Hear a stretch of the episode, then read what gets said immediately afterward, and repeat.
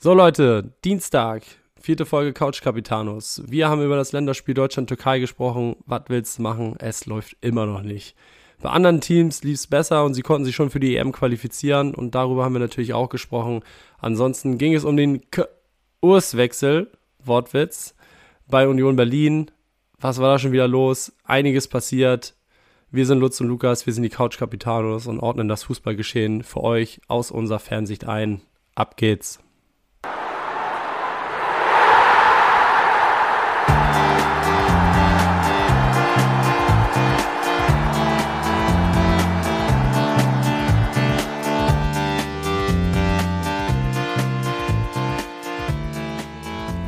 Moin Lukas, wie geht's dir? Lutz, grüß dich. Am liebsten gut. Und dir?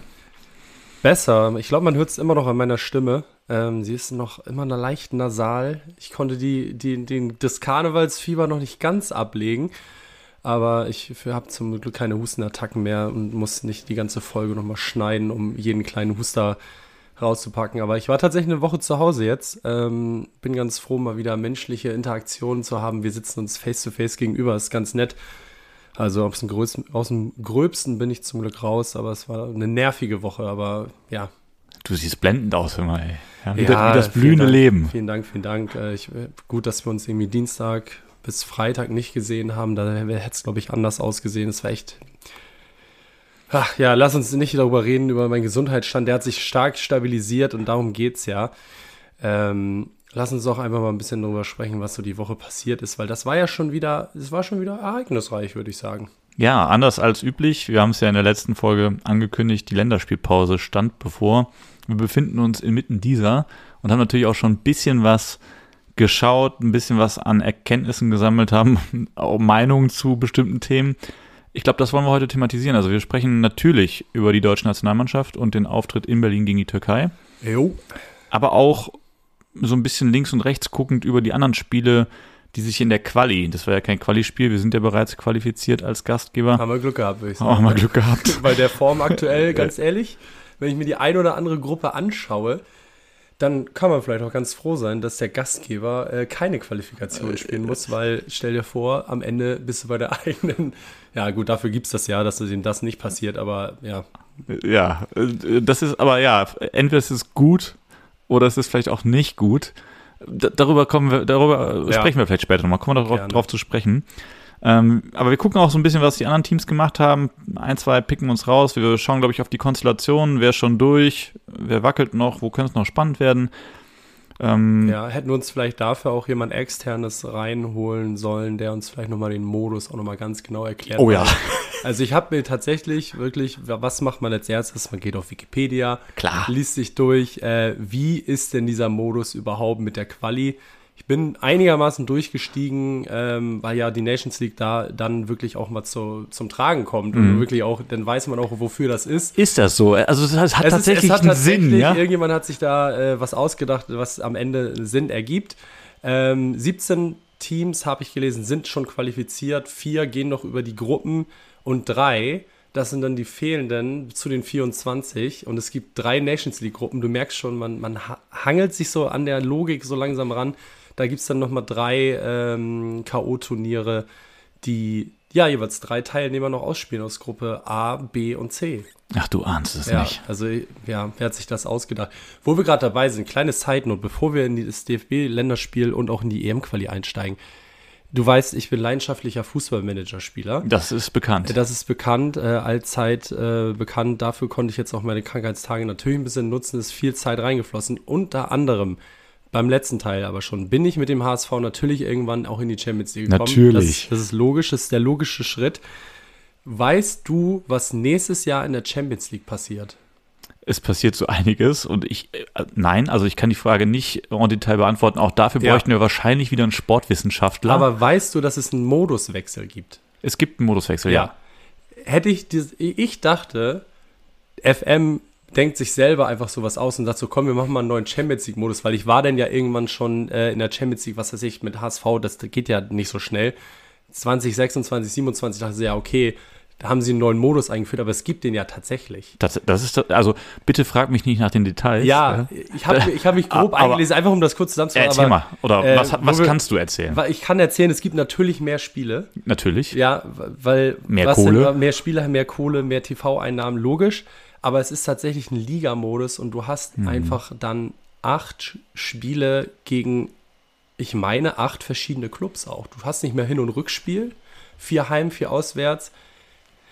What the hell? Also ich habe es einfach wirklich, hätte ich das beim FM nicht äh, zufällig entdeckt, äh, ich wäre nicht drauf gekommen, dass es nächstes Jahr so ist und hätte wahrscheinlich erstmal richtig erstaunt geguckt, was, auf, was ist das hier für eine Liga auf einmal.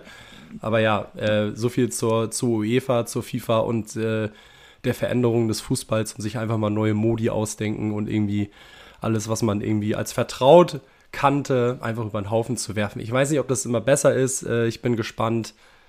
Du musst ja auch erstmal hinterherkommen, ja. Wir müssen dazu unserer Verteidigung Ja. sagen, wir sind ja auch nur zu zweit. Wir bräuchten eigentlich ein ganzes brauchen Team, ein Team. für diese Wir brauchen- Reformen und Veränderungen, die den Fußball irgendwie mittlerweile einholen. Ich war viel zu sehr damit beschäftigt zu gucken, wie der neue EM-Ball aussieht. Meiner Meinung nach zum Kotzen. Lothar Matthäus hat gesagt, er, er, er ist sehr bunt und äh, bei, der jungen, äh, bei den jungen Fans kommt er bestimmt gut an. Ja gut, wenn der Lothar das sagt. Ja. Also ich persönlich muss sagen, das, das war nix, ja, liebe Designer. Nee. Aber was viel spannender ist, der kommt ja jetzt mit einem integrierten Chip daher, der, so wie ich das verstanden habe, für die äh, Abseitsstellung beziehungsweise die Abseitslinie Ach, krass, mithelfen hab ich auch soll. nicht mitbekommen. Ja, also der Ball zeigt jetzt an, wann Abseits ist. Ja, das es wird, es wird immer wilder. Es wird immer Aber wilder. Der Ball zeigt an, wann Abseits ist. Ja, weil für, um den Zeitpunkt des Wahrscheinlich, Abspiels wahrscheinlich. Das ist ja die immer wieder geführte Diskussion. Ah, ja, okay. Wann äh, wird der Ball wirklich abgespielt? Wann Ja. verlässt er den Frame den, by Frame, Genau, den passenden Fuß. Und dann werden die Ja. Sequenzen da irgendwie seziert. Das kriegst du ja gar nicht mit, wenn du vor dem Nee. Fernseher sitzt.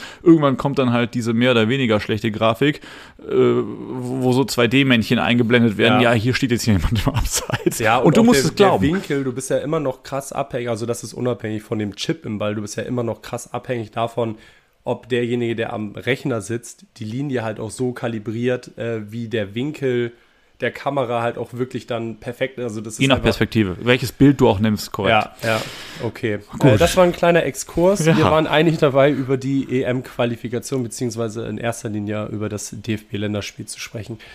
Ähm, hast du es dir angeguckt? Ich habe es mir angeguckt. Und äh, so um wie so dein Gefühl nach diesem Spiel?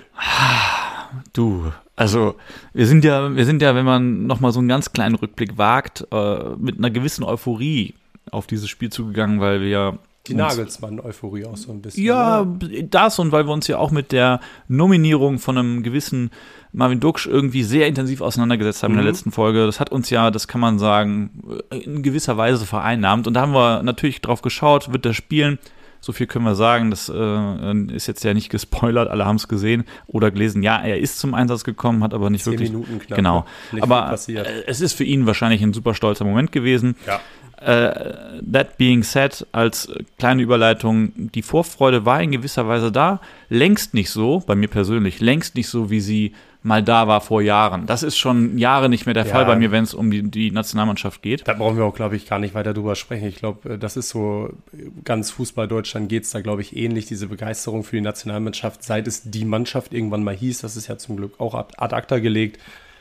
Das, das hat nicht mehr funktioniert. Ab einem gewissen Punkt war das auch einfach zu viel Marketing und ja, einfach über, über, Überforderung, Überlastung. Es war einfach zu viel. Und soll ich dir was sagen? Genau das hat sich mit dem Einschalten des Fernsehers gezeigt. Berlin, ausverkauft. Wir Mhm. reden hier nicht von der alten Försterei, die ja immer ausverkauft ist, sondern wirklich von dem sehr weitläufigen und häufig nicht gut besuchten Olympiastadion. Ja, da ist viel Platz auf jeden Fall für Bums viele Menschen. voll die Hütte. Und du sprichst es an, dieses Thema Begeisterung für die eigene Nationalmannschaft. Also die türkische Nationalmannschaft hat diese Begeisterung auf die Ränge gebracht.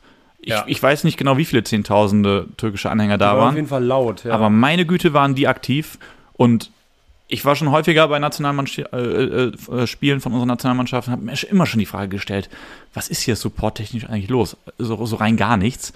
Wirklich, ne? Also liegt ne vielleicht auch ein bisschen daran, dass es immer in anderen Städten ist. Da kann sich auch irgendwie nichts gründen, aber andererseits. Das haben ja andere Teams auch. Ja, und da haben die türkischen Fans das ja auch eindeutig gezeigt. Ne? Also die sind ja sonst auch nicht äh, der deutsch-türkische Fanclub in Berlin, sondern die hatten einfach Bock auf das Spiel und auf ihre Mannschaft. So, und jetzt kannst du natürlich die Frage stellen, bedingt das eine das andere oder ist das eine der Grund für das andere? Wer weiß.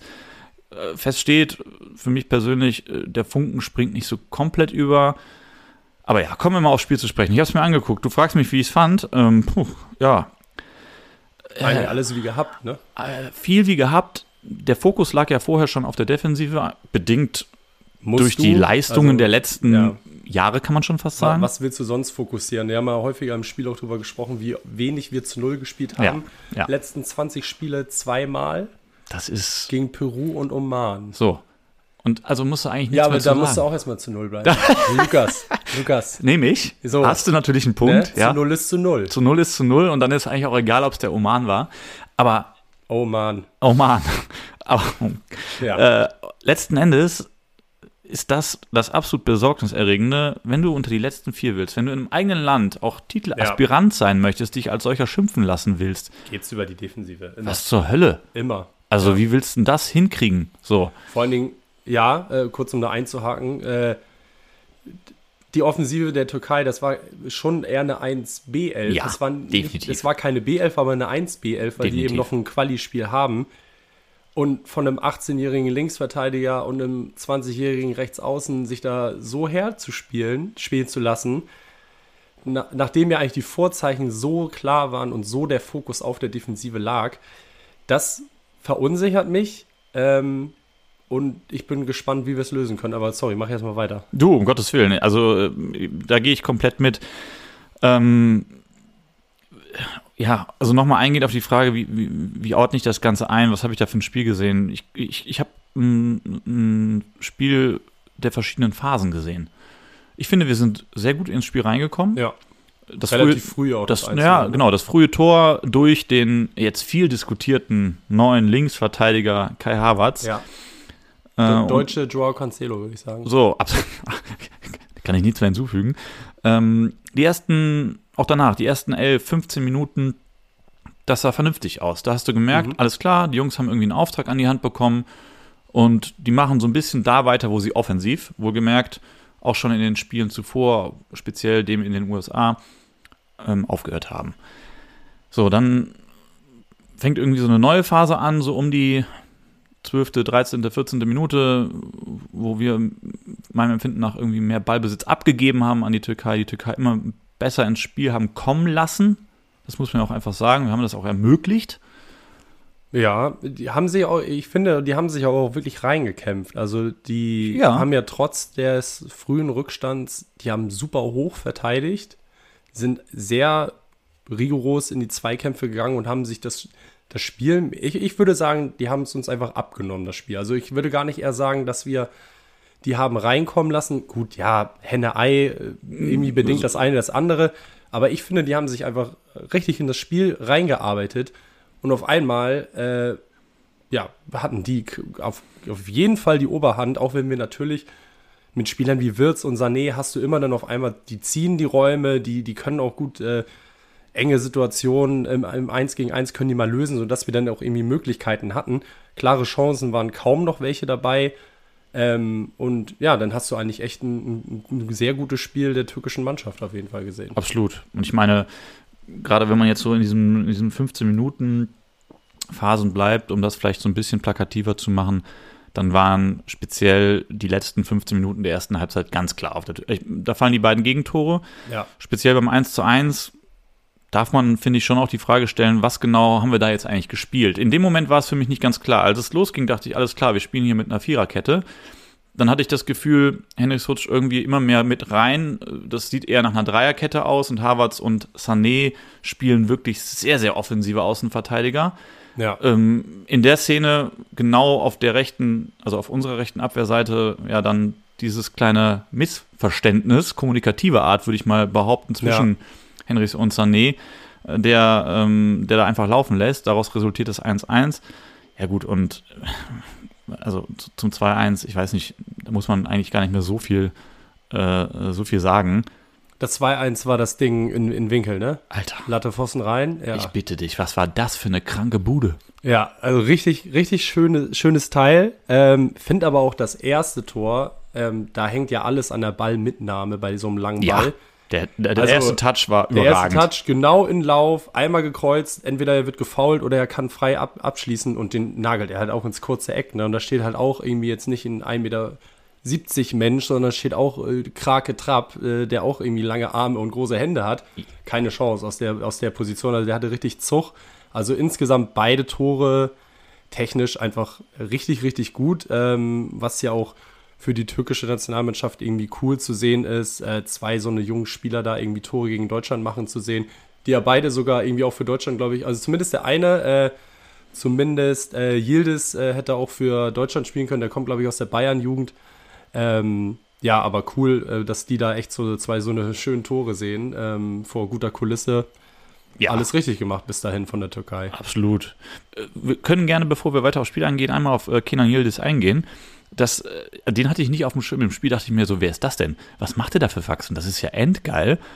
So. Turin ist der, ne? Ja. ja, 18 Jahre, kommt gebürtig aus Regensburg. Natürlich. Wie du richtig sagst, in der Bayern-Jugend groß geworden, aufgepäppelt worden. Zehn Jahre sehe ich gerade, ja. Und ist dann auch, glaube ich, direkt zu Juve gegangen. Also der hat gar nicht groß Umwege genommen über irgendwelche nee, Dritt- stimmt. oder Zweitligavereine. Seit einem Jahr ist er da jetzt. 18 Jahre alt, hat einen äh, langen Vertrag bekommen und die Presselandschaft ist wahrscheinlich nicht zuletzt ob des Tores sehr, sehr schnell auf den Zug aufgesprungen, ob wir da ja, nicht logisch. wieder mal was verpennt haben, dieses Talent an uns vorbeiziehen zu lassen. Ja. Hast du da eine Meinung zu? Ich, ich muss ganz ehrlich sagen, ich kann mir dazu keine fundierte Meinung machen, weil ich kannte den, nee, den Knaben überhaupt also, nicht vorher. Jugendfußball, die ganz großen Talente, um die kommst du nicht herum. In Deutschland Mukoko, seit er 14 ist und da alles auseinanderschießt, das bekommt man natürlich mit.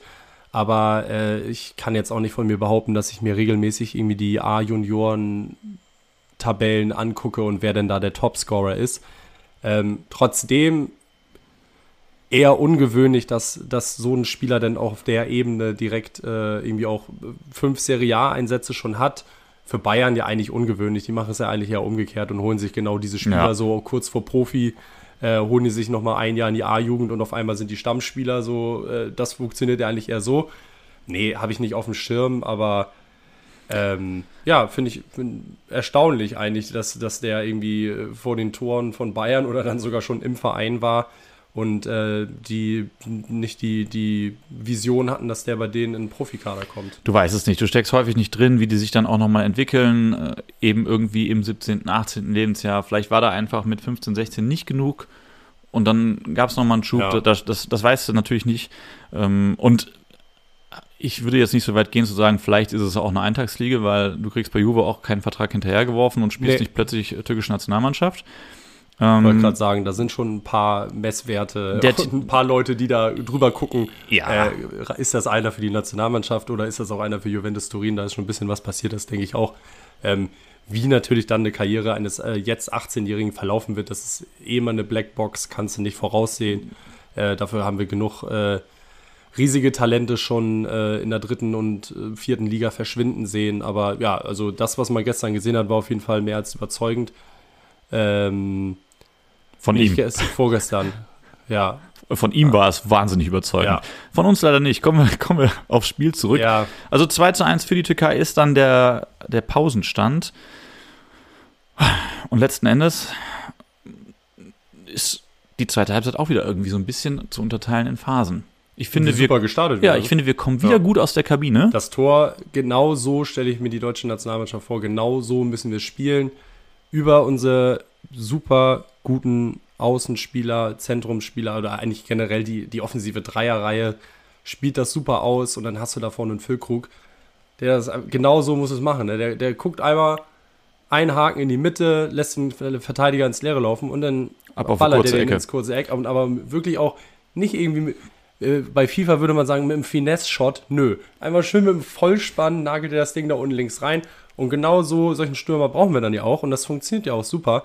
Aber was, was ich nicht verstehe, ist diese Inkonstanz, dass wir uns solche Möglichkeiten nicht häufiger erspielen, weil kann, mir kann ja niemand sagen, dass es am Spielermaterial liegt. Äh, weil wir kriegen es einfach konstant über 90 Minuten oder nicht mehr annähernd über 90 Minuten. Du bekommst ja nicht mehr über 45 Minuten hin. Das, das ist so, ich würde noch mal ganz kurz auf die Entstehung des, des ähm, Tores Ja, ja. eingehen wollen. Einer, der jetzt auch in letzter Zeit viel sein Fett wegbekommen hat, auch in diesem Spiel berechtigterweise, hat hier aber wirklich eine gute Szene gehabt. Kimmich erobert den Ball, dann geht's äh, zack, zack über einen in der Szene bärenstarken Wirtz, der das Ding treibt und treibt und treibt. Sogar noch einen Beinschuss, glaube ich, auch noch. Ja, also das ist ja, einfach ja. genau das, was du gerade ansprichst, dieses, diese offensive Dreierkette, die dann auch Tempo auf den Ball bringt und sagt, so, ab dafür. Ja. Enorm wichtig, hat einen ganz großen Anteil am Tor. Und Füllkrug, du hast das Tor beschrieben, das muss ich jetzt nicht wiederholen. Wusstest du, dass der Knabe in zwölf Länderspielen schon zehn Hütten gemacht hat?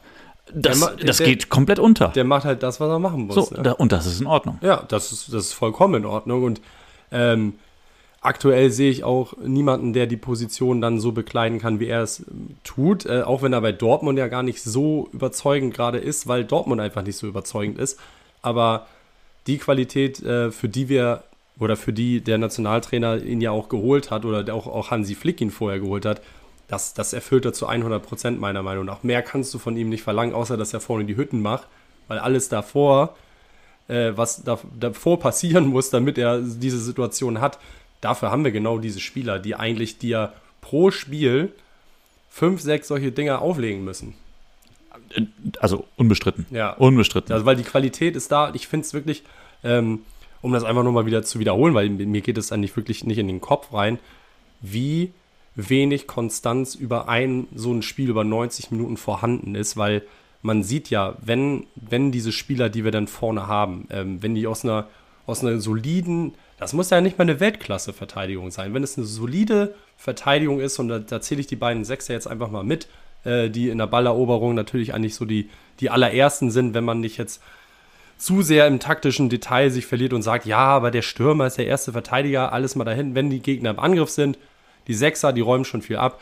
Und dieses Umschaltspiel, äh, da müssen wir ja viel häufiger in, in solche Situationen auch kommen, dass, dass, dass genau das möglich ist und wie wenig das passiert und wie unkonstant es insgesamt ist und wie viel äh, Möglichkeiten sich auch die, die, die, wie viel Möglichkeiten sich die türkische Nationalmannschaft auch erspielen konnte, ohne dass es jetzt immer hundertprozentige Chance war, aber wie viele Möglichkeiten die auf den Außen hatten, dann würde ich jetzt einfach mal eine ganz steile These aufstellen und sagen, irgendwie so Dreierkette mit zwei sehr offensiven Außenverteidigern, das ist es aktuell auf jeden Fall noch nicht. Wünsche ich mir persönlich doch lieber die Variante Sühle und äh, noch einen anderen Brocken links und rechts und die machen erstmal hinten den Laden dicht, äh, aller Höhe des 2014, weil äh, dir bringt ja die ganze Offensive nichts, wenn du eigentlich jedes Mal da irgendwie einen Rückstand hinterherläufst. Ja, also das System muss eigentlich 4-2-3-1 sein und letzten Endes musst du das dann auch in den wenigen Spielen, die du hast, spielen lassen. Irgendwie müssen die sich ja langsam einspielen, weil wir haben jetzt Mitte, Ende November. Es sind noch sieben Monate. Wie viele Länderspiele haben wir noch? So, viele kommt, so viel kommt da nicht mehr. Ne? So. Und ich möchte uns nicht einfach wieder in dieser Situation sehen, erster Spieltag geht verloren. Bei der EM bist du direkt wieder, muss jedes Spiel gewinnen. Der Druck wird unfassbar hoch sein in der eigenen, äh, im eigenen Land bei der EM, wenn du dann das erste Spiel verlierst.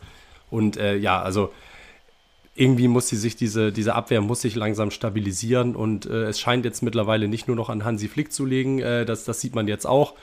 Ähm, ich hoffe einfach, dass genug Zeit das, das beheben wird, weil sonst ähm, wird es schwierig. Ja, äh, Stichwort Hansi Flick, mit einer der Gründe, warum er ja dann am Ende auch den Posten räumen musste, war ja diese, dieses ständige Experimentieren, eben Mhm. nicht dieses Einspielen äh, lassen. Auch auf den Positionen.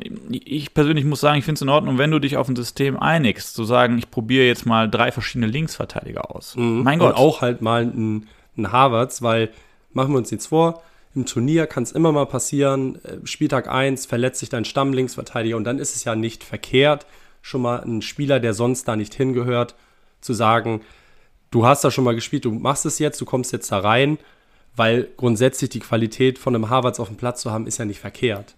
Ja, wobei, da, da bin ich ein bisschen anderer Meinung. Also den, den Nebensatz nehme ich. Die Qualität auf dem Platz zu haben, ist natürlich nicht verkehrt.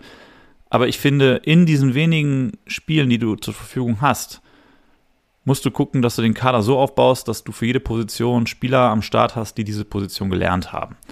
Und ich würde wenn ich als Julian Nagelsmann die Aussage treffe zu Amtsantritt, ich möchte den Nationalmannschaftsfußball wieder einfacher gestalten, dann würde ich erwarten, hm, weiß nicht, ist es denn einfach gedacht oder schon eher eine Ecke zu kompliziert, jetzt mhm. plötzlich einen Kai Havertz als Linksverteidiger zu verkaufen? Ja, das ist auf jeden ja, Fall. Ja, der macht sein Tor und ist, ne, ja. alles gut und nett, aber das das ist es nicht für mich. So, das ist auch vor allen Dingen nicht der einfachste Weg. Eben. Das, so. das, da, da stimme ich dir auf jeden Fall zu. Das ist ja eher über drei Ecken gedacht und äh, ja, im, in der Verteidigung ist es äh, eine Viererkette und dann aber eine Dreierkette und das ist definitiv nicht äh, einfacher, das würde ich auch sagen, mit dem Laienwissen, was ich über Systeme habe. Ja, so und, äh, und um das vielleicht noch kurz abzuschließen, äh, um, um der Kompliziertheit jetzt auch noch den letzten Stoß zu geben.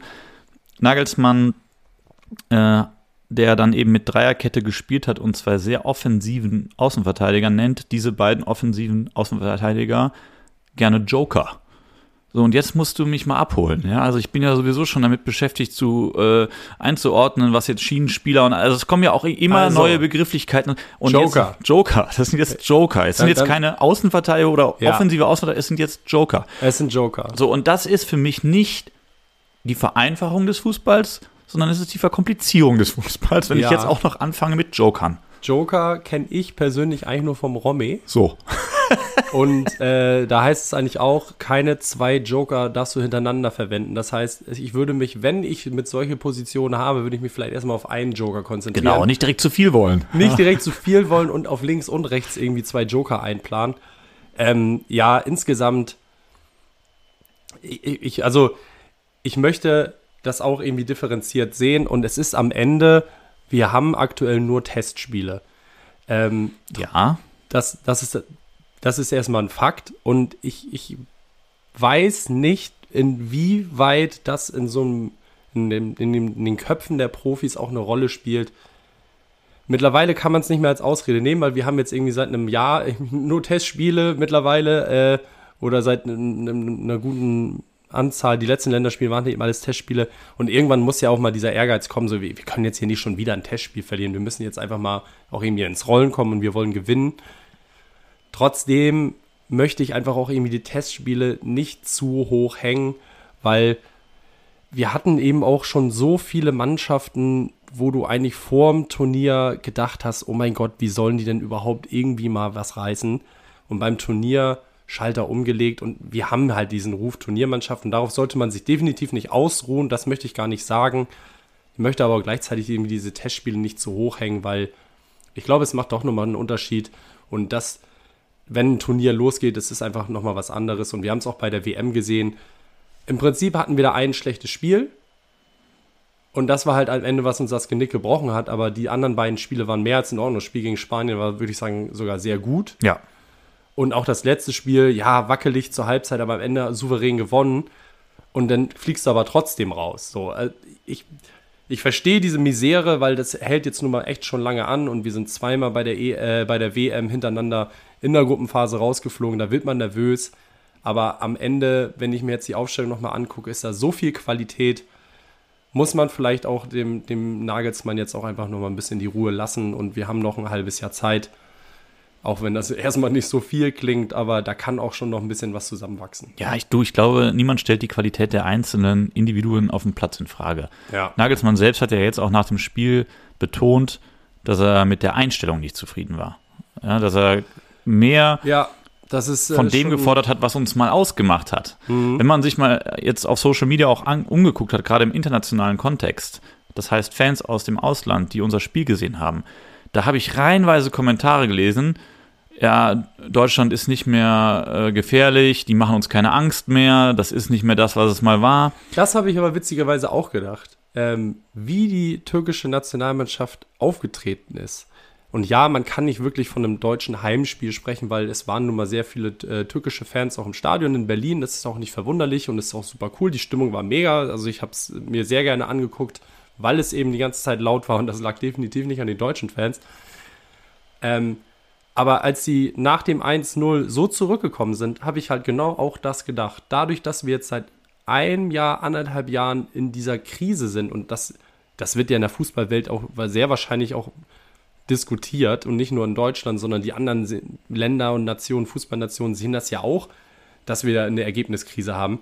Ich glaube, dieser Respekt vor einem Auswärtsspiel in Deutschland, in Berlin im Olympiastadion und mit der Mannschaft, ich glaube, der Respekt ist tatsächlich ein bisschen weg und das ist, gilt es jetzt eigentlich noch wieder zu erarbeiten und einfach auch wieder Ergebnisse zu erzielen. Und da waren ja schon Tendenzen auch zu erkennen. Das Spiel gegen Frankreich war ja schon sehr gut, ein Testspiel.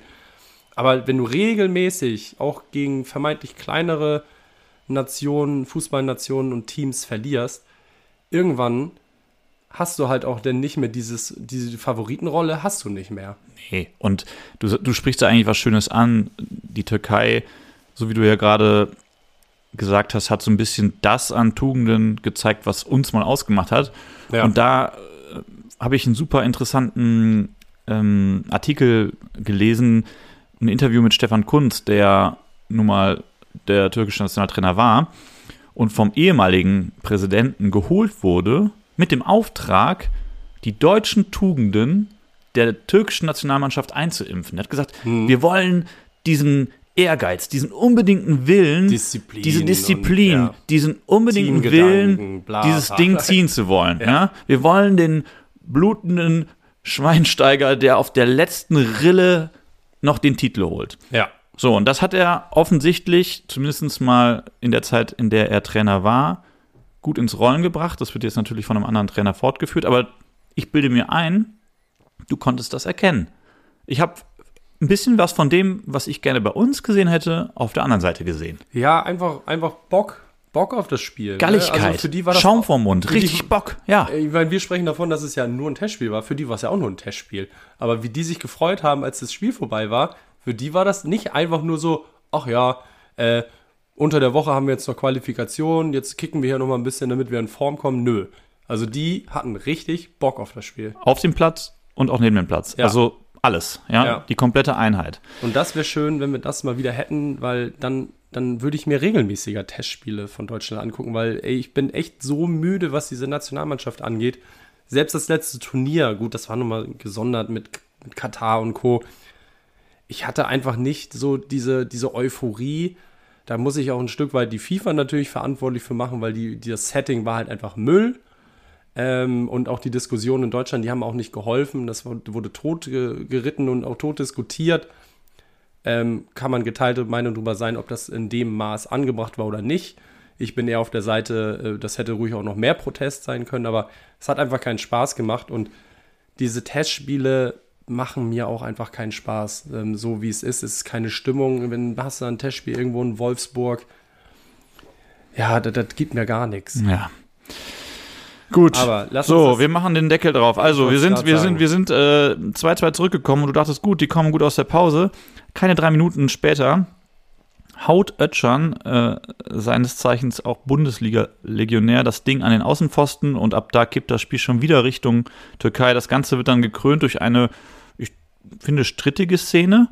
Äh, Ja, 69. das ist- 70. oh Minute. Gott, also don't ist, get me started, also ey. wir fangen da nicht an. Es gibt auf jeden Fall einen Handelfmeter Wirklich, also für der, die, für die Türkei. diese Handregel, ey, einfach, ich, ich, ich könnte schreien, wenn ich das sehe. Ich könnte wirklich einfach schreien.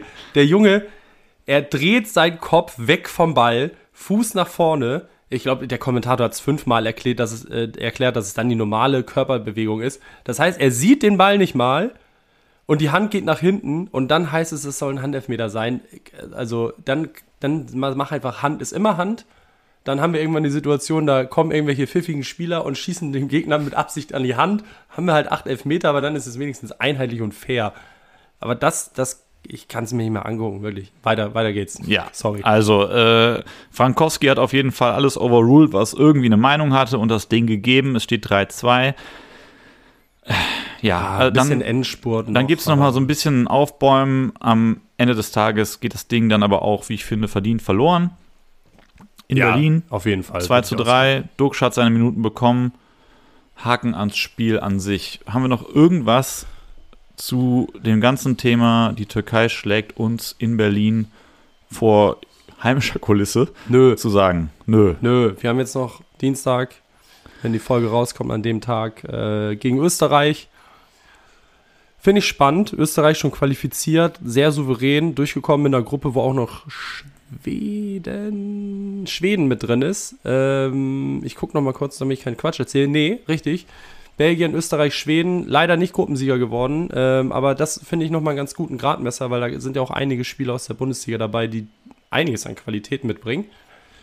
Bin ich gespannt, wie das aussieht und ob äh, man schon eine Tendenz erkennen kann, äh, dass man Lehren aus dem Türkei-Spiel gezogen hat. Wenn das auch wieder verloren geht, Nee, ich mache die Diskussion nicht auf. Ich wollte gerade sagen, das wird schon wieder ungemütlich, ist ja auch Quatsch. Es sind in Anführungsstrichen nur Testspiele, aber erzähl das mal Hansi Flick.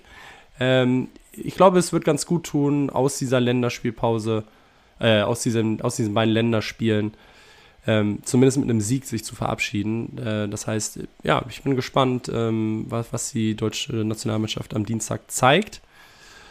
Und lass uns jetzt mal über, über was Zählbares sprechen, über die EM-Qualifikation. Wo ist es denn überhaupt noch spannend? Und wer ist denn eigentlich schon alles dabei? 17 Teams haben wir, glaube ich, schon Anfang nicht gesagt, sind schon dabei, richtig? So ist es. Unter anderem bockstarke Portugiesen, die, glaube ich, eine, einen glatten, gewonnen, die haben einen glatten Durchschuss gemacht. Ne? Ja. Jetzt noch mit 2-0 gegen Island, einen Deckel drauf und gut ist. Also die fahren mit ganz breiter Brust nach Deutschland. Was mir noch hängen geblieben ist, ist, ich meine, es waren ja reichlich Spiele, wir können jetzt hier nicht auf alle nee. eingehen, äh, aber was mir noch hängen geblieben ist, äh, ist das historische Frankreich das historische Frankreich. Äh, die, ja. die einfach. Der Sturm auf die Bastille? Ja, die, worauf wolltest du jetzt die, Ja, die, genau.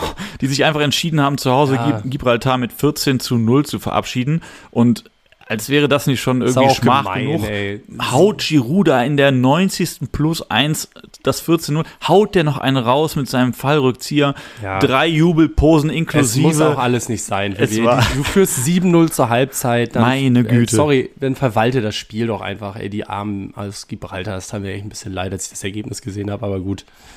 Ja, ansonsten, äh, was sind denn eigentlich also grundsätzlich sind die, die, die großen Nationen sind eigentlich alle schon durch, abgesehen von Italien, da wird es nochmal richtig spannend. Die haben nämlich das direkte Duell gegen die Ukraine. Ja, der Sieger ist halt einfach safe dabei. Ne? Also Italien kommt, glaube ich, auf jeden Fall genauso wie die Ukraine. Ich glaube, die kommen beide äh, dann über die Playoffs, haben sie noch die Möglichkeit. Aber ja, da ist es noch spannend und ansonsten gibt es wenig Überraschungen. Tschechien, Polen könnte man noch sagen. Also, dass Tschechien sich schon ähm, sicher qualifiziert hat, genau wie Albanien und Polen über die Playoff kommen muss, Playoffs kommen muss, ist eine Überraschung. Österreich, Belgien qualifiziert, Schweden dafür nicht. Ist jetzt auch nicht so eine große Überraschung. Schweden auch schon lange nicht mehr die Kadertiefe, wie es mal war. Dann haben wir noch die Osteuropa-Gruppe. Ungarn, Serbien, Montenegro, Litauen Bulgarien haben sich Ungarn und Serbien, das ist gerade gestern passiert, dass Serbien sich noch fest qualifiziert hat. Ähm, ja, und wir müssen natürlich auch über das absolute Highlight sprechen. Oh, da ein so ein ganz Knallerspiel war dabei. Ne? Ja, und Was zwar Luxemburg das? gegen Bosnien-Herzegowina. Und das ist deswegen erwähnenswert, weil ein gewisser Olesen, der ja nun oh, mal den Geistbock auf der, auf der Brust, sein erstes Profitor überhaupt gemacht hat. Und ich, ich hege die Hoffnung, da kommt jetzt ein gemachter Mann, ein gemachter ja. Bundesligaspieler zurück. Okay, aber das nur ganz Gestern kurz mal. auch noch äh, gegen Liechtenstein auch überragend 1-0. Ne? Überragend, ja. Also die haben, sind on, on a Hot Streak, könnte, sagt man, glaube ich, in gewissen ähm, die Luxemburger mit ja. Platz 3 in der Gruppe. Gut. Ähm, ja, also du, du sagst es ganz richtig. Äh, ein bisschen was ist noch zu gehen. Ich, ich will es noch kurz, kurz beenden. Ja, noch bitte. Kurz. Gruppe H, äh, Dänemark, Slowenien. Dänemark auf jeden Fall schon dabei. Slowenien mhm. hat noch äh, ein Fernduell mit Kasachstan. Sehe ich das richtig? Ja, mit Kasachstan. Äh, die haben beide noch die Möglichkeit, direkt äh, weiterzukommen. Rumänien, Schweiz sind qualifiziert und Portugal, Slowakei auch qualifiziert. So, das sind die, die schon dabei sind. Wir haben schon drüber gesprochen. Italien, Ukraine, direktes Duell. Wales gegen Kroatien auch noch im fairen Duell. Das heißt auch eigentlich Kroatien in Europa, will ich schon sagen, eher zu den größeren Fußballnationen. Da kann es auch noch spannend werden. Am Ende werden die sich, glaube ich, durchsetzen. Ähm, ja, werden die schon machen, die Jungs. Ne? Die haben ja schon einen guten Kader. Ja. Ähm, genau, Tschechien, Moldau lese ich gerade noch. Da, da geht es noch ähm, um, um die direkte Qualifikation und Slowenien, Kasachstan, genau haben wir drüber gesprochen. Alles dann spätestens Dienstag ausgespielt und dann geht es halt noch ein paar, äh, paar Teams müssen dann im März noch in die Playoffs. Genau, und wenn man das Ganze jetzt irgendwie nochmal so ein bisschen mit Hinblick auf eine mögliche Gruppe, vor, vor allen Dingen für Deutschland ah, hast du betrachtet, schon angeguckt? Sehr gut. Ja, dann ähm, ist Stand jetzt klar, dass wir in der Gruppe nicht auf Portugal, Frankreich, Spanien oder Belgien treffen können, was ich persönlich schon mal beruhigend finde, muss ich sagen. Ja.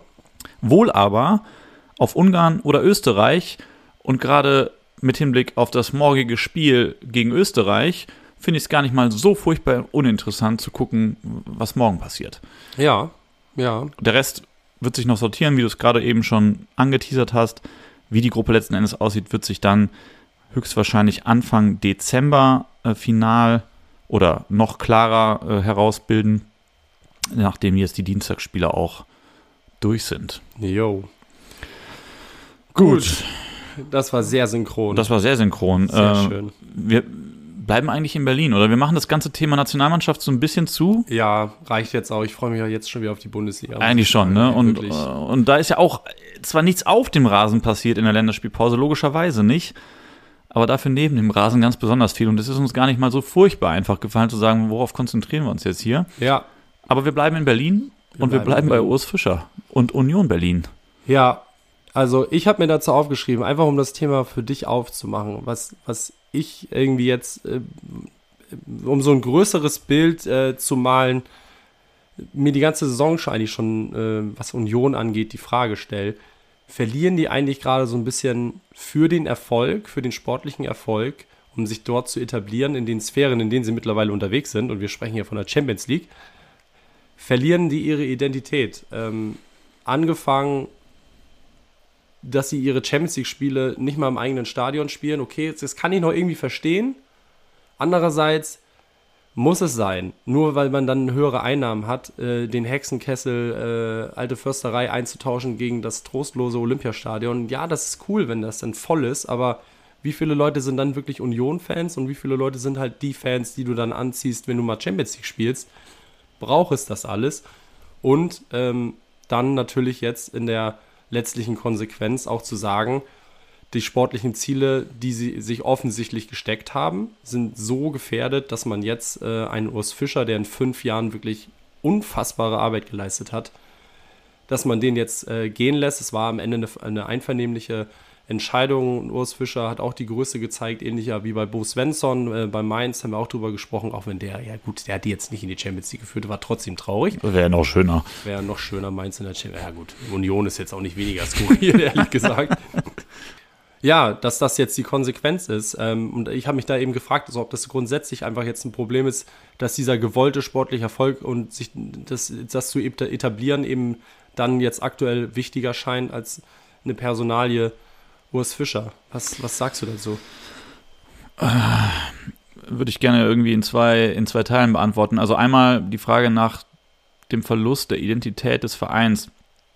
Mm, Da, da würde ich ja erstmal die Gegenfrage stellen, was ist denn Union Berlin für ein Verein oder wie definieren die sich? Und wenn man das jetzt, wir sind ja beide keine Unioner, also von außen betrachtet, dann ist das ja schon der sehr, sehr familiär geprägte Verein, der irgendwie anders tickt als die anderen Bundesligisten und das auch möchte.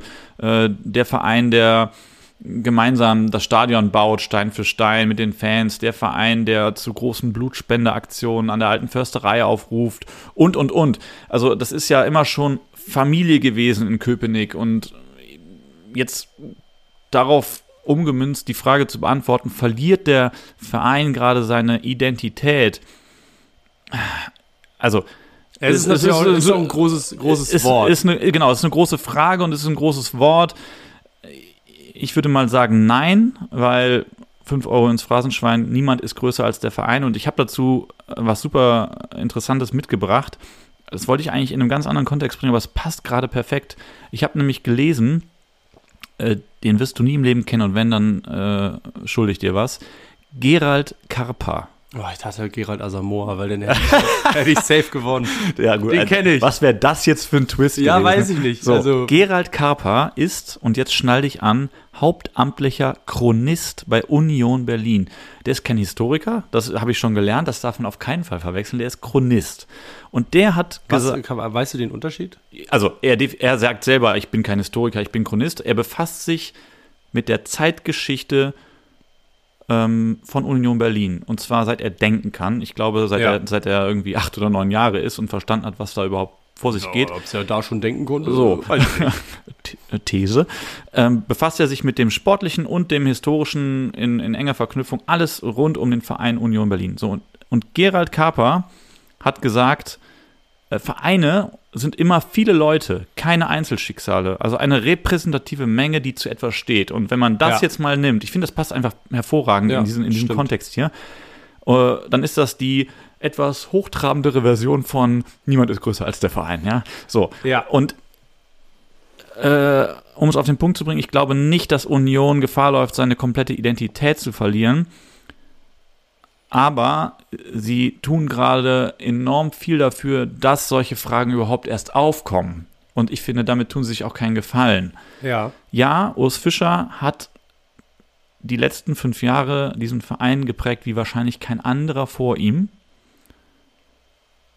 Aber ich glaube fest daran, dass wenn sie sich losgelöst von den Einzelperson einzelnen Personalien wieder auf das besinnen, was sie die letzten fünf Jahre so stark gemacht hat, dass sie auch ganz schnell wieder in die Erfolgsspur zurückkommen können. Und man muss ja dazu sagen, die Erfolgsspur für Union Berlin heißt ja nicht zurück auf Platz 3, sondern einfach ins gesicherte Mittelfeld der Bundesliga. Ja.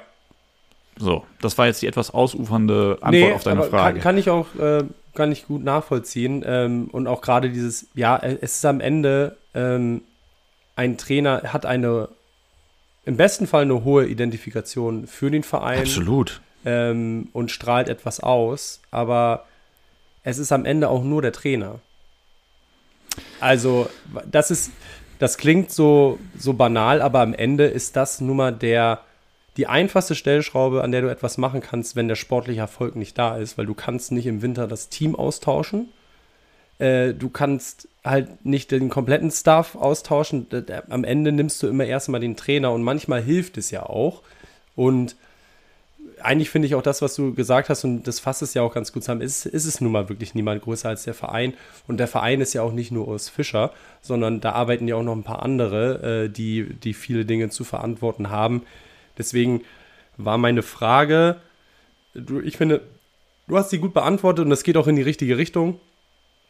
Ähm, das war vielleicht nur so, so ein bisschen auch plakativ äh, bewusst gewählt, weil es ist ja nicht nur Urs Fischer, der jetzt geht, sondern es ist ja auch die ganze Transferpolitik, Ja. äh, Spieler geholt, die sonst vielleicht gar nicht geholt worden wären, aber die haben dann halt schon Champions League Erfahrung und dann willst du den Kader breiter aufstellen. Musst du ja auch. Siehst du ja spätestens jetzt, äh, was es bedeutet, eine Dreifachbelastung zu haben, wenn du eben mit dem Kader arbeitest, den du vorher hattest. Ähm, alles, all diese Themen, ähm, und das ist ja so eine Summe aus verschiedenen Dingen, die seit, seit dem Sommer passiert sind, mit dem Olympiastadion und dem, dem, der Austragung der Champions League-Spiele, mit den Transfers und jetzt mit Urs Fischer.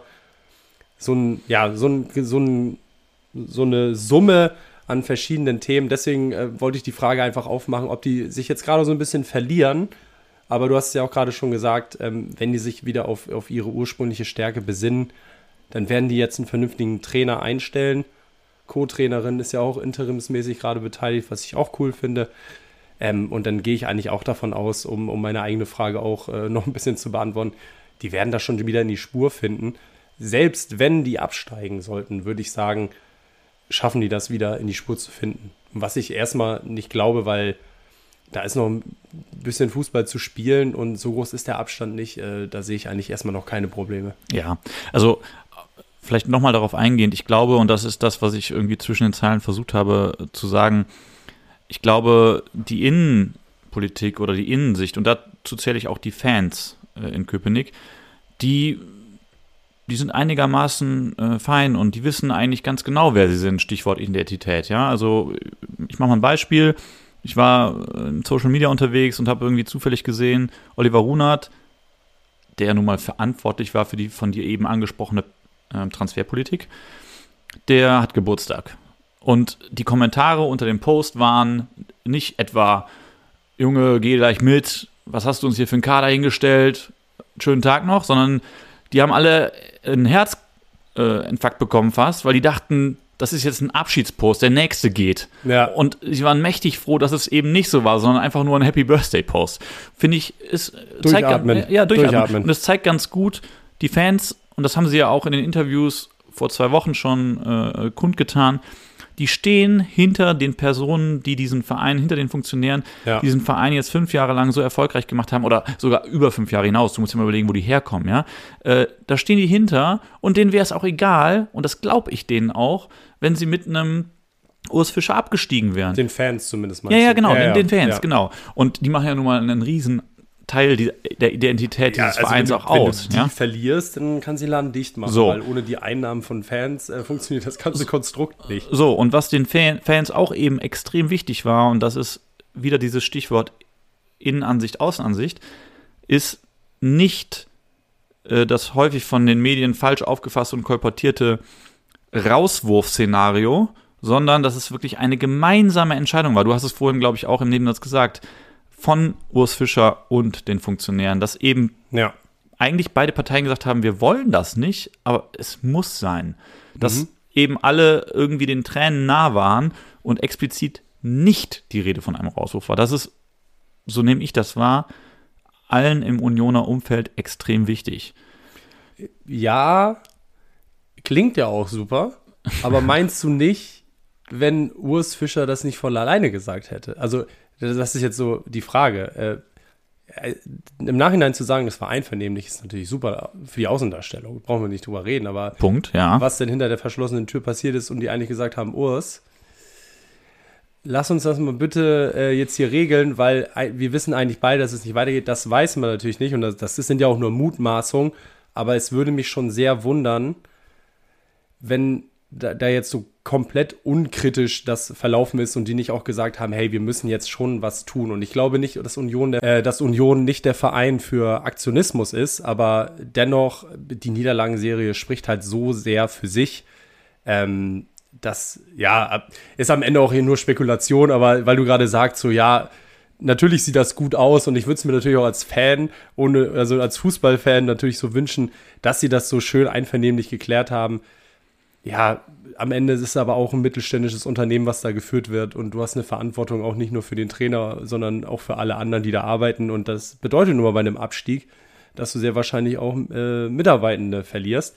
Ähm, von daher hoffen wir einfach mal, dass es wirklich genauso einvernehmlich war, weil dann wäre es irgendwie eine runde Geschichte. Und ähm, die Tür für Urs Fischer ist bestimmt noch nicht abgeschlossen ähm, bei Union und an der alten Försterei. Vielleicht gibt es da irgendwie nochmal ein Happy End und ein, ein Wiedersehen, wird man sich fast wünschen, weil ich habe ja auch irgendwie ein Fable für so für so urige Schweizer, es mag am Dialekt äh, liegen, ich weiß nicht, ich finde das einfach irgendwie, irgendwie finde ich es einfach mal sausympathisch ähm, und das hat echt einfach super gepasst mit was für einer stoischen Ruhe, der den Stiefel da die letzten fünf Jahre durchgezogen hat.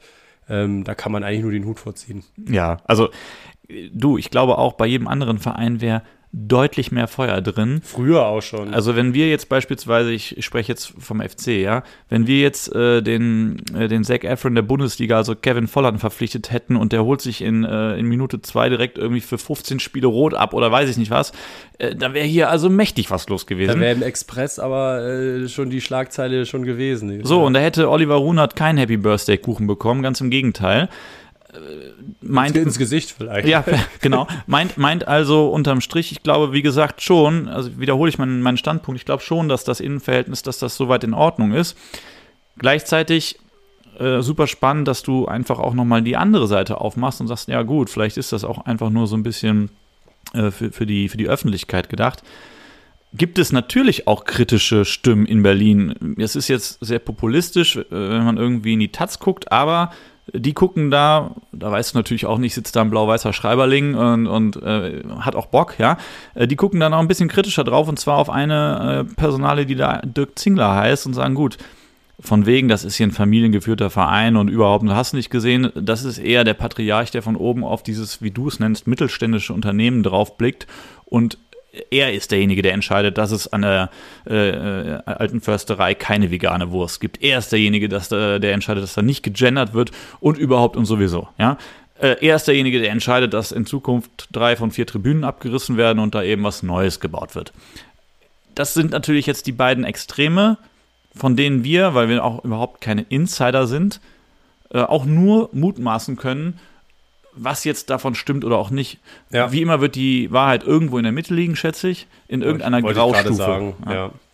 Ähm, ist ja auch immer schwierig und die Kritik ist ja auch sehr leise gewesen, weil es jetzt ja auch fünf Jahre mehr oder weniger sehr stetig bergauf ging. Ja, extrem. Also, die haben ja ihren Punkteschnitt Saison für Saison getoppt. Ja. Ne? Von daher ist es ja auch nur logisch, dass solche Stimmen wie von wegen, ja, aber er ist doch eigentlich der Alleinherrscher da. Sowas kommt natürlich nur dann auf, wenn es mal nicht läuft.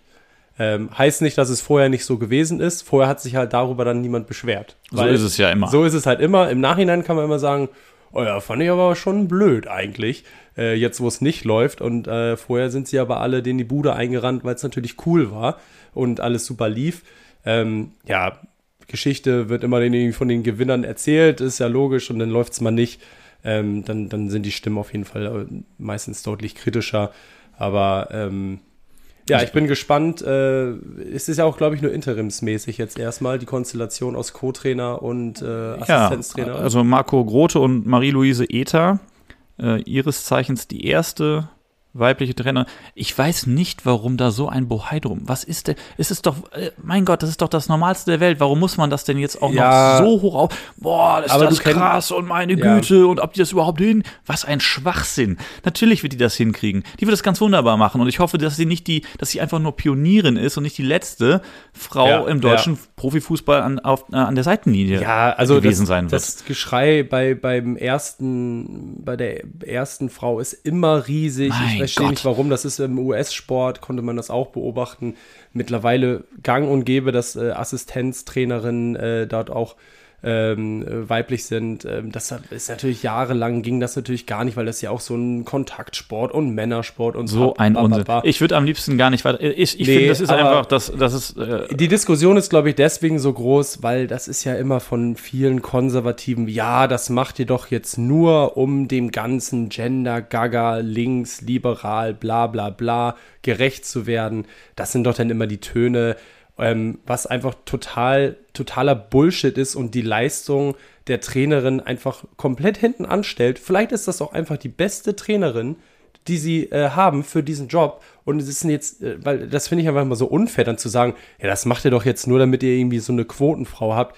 Leute, setzt euch doch erstmal mit der Personalie auseinander und guckt, was sie alles schon gemacht hat. Und vielleicht ist sie einfach nur saugut in ihrem Job und äh, bisschen weniger irgendwie einfach nur aufs Geschlecht gucken, sondern einfach, was kann die Person und ist die Person diejenige, die uns jetzt gerade weiterhilft äh, und hört auf mit irgendwelchen Quoten, das ist halt Quatsch. Die, die, hat alle Männer beim Lehrgang in die Tasche gesteckt. So, bumm. Bums. Thema zu. Punkt. Die ist einfach Dankeschön. qualifiziert und hört mir bitte auf mit irgendwelchen, ja, das ist nur für die Quote.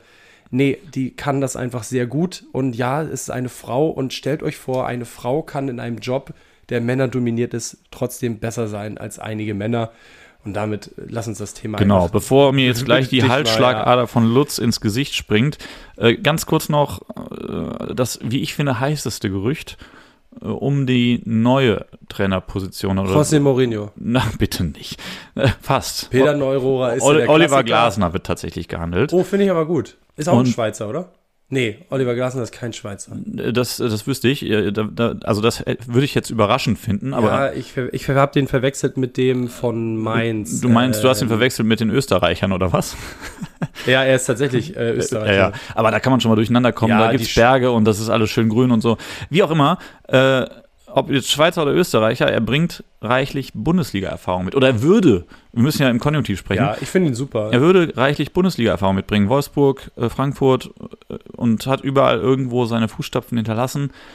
Ähm, bin mal gespannt, ob das jetzt schon so schnell, so klar der nächste Trainer in Berlin werden wird. Bin ich auch gespannt. Ähm, wir sind auch jetzt schon gleich wieder fast bei einer Stunde. Ich würde trotzdem noch kurz ein kleines Thema aufmachen. Bitte.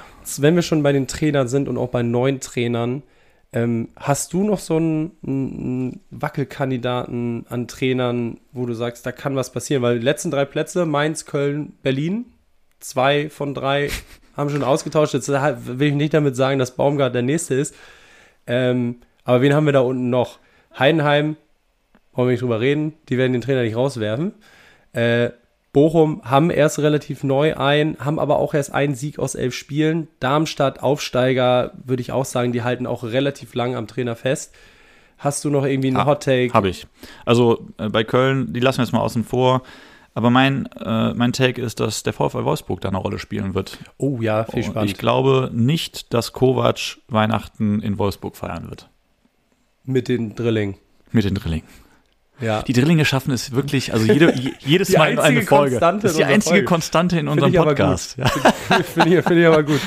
Ähm, das ja, ist mein Take. Finde ich tatsächlich auch einen guten Take, muss ich sagen. Äh, Habe ich gar nicht so auf dem Schirm gehabt, weil die noch, obwohl der zuletzt sehr schlechten Leistungen äh, ja, im Mittelfeld der Bundesliga stehen, ähm, ja, kann ich mir aber auch gut vorstellen, weil haben wir letzte Folge darüber gesprochen, auch die Siege, die sie eingefahren haben, waren wenig überzeugend, immer sehr knapp.